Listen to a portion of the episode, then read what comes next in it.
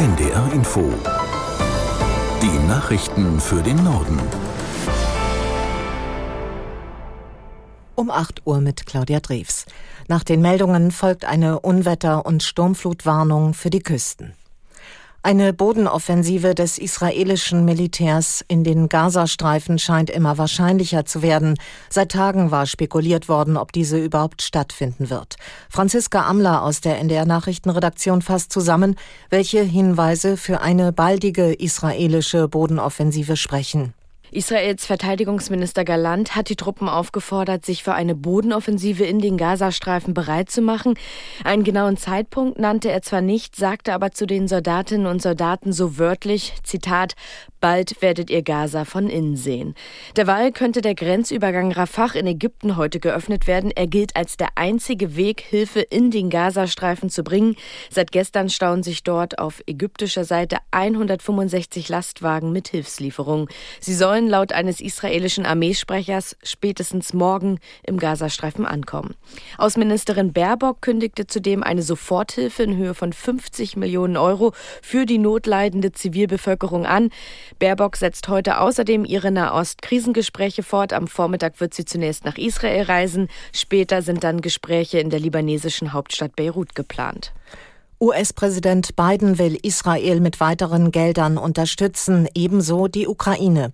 Dabei geht es um ein milliardenschweres Hilfspaket. In einer Ansprache an die Nation kündigte Biden an, es heute beim US-Kongress zu beantragen. Aus Washington Ralf Borchardt. Biden zog in seiner Rede einen Vergleich zwischen dem Terrorangriff der Hamas auf Israel und Russlands Angriffskrieg gegen die Ukraine. Wörtlich sagte Biden, sie beide wollen eine benachbarte Demokratie vollkommen vernichten. Deshalb sei es für die USA zentral wichtig, Israel und die Ukraine als Verbündete zu unterstützen. Biden kündigte an, dem Kongress im Laufe des heutigen Tages ein milliardenschweres Hilfspaket vorzulegen. US-Medien berichten, das Paket solle über das kommende Jahr verteilt etwa 100 Milliarden Dollar und 95 Milliarden Euro umfassen. In Berlin kommt am Vormittag der Bundesrat zusammen. Vor dem eigentlichen Beginn der Sitzung ist ein Gedenken an die Opfer des Terrorangriffs der Hamas auf Israel geplant. Auch der israelische Botschafter Prosor wird dabei sein. Aus Berlin Philipp Prost. Der Bundesrat wird außerdem einen Entschließungsantrag verabschieden mit dem Titel Deutschland steht fest an der Seite Israels. Darin verurteilen die Bundesländer den Terrorangriff, aber auch die gewaltsamen und antisemitischen Proteste auf deutschen Straßen. Anschließend geht es mit der regulären Tagesordnung weiter. Die sieht den turnusmäßigen Wechsel an der Spitze des Bundesrats vor. Mecklenburg-Vorpommerns Ministerpräsidentin Schwesig wird zur neuen Bundesratspräsidentin gewählt und übernimmt damit den Vorsitz von Hamburgs ersten Bürgermeister Tschentscher. Diskussionen könnte es geben über das von der Bundesregierung geplante sogenannte Wachstumschancengesetz. Die darin geplanten Steuererleichterungen sorgen auch in den Ländern und Kommunen für weniger Einnahmen. Patientinnen und Patienten sollen sich künftig besser über verschiedene Krankenhäuser informieren können.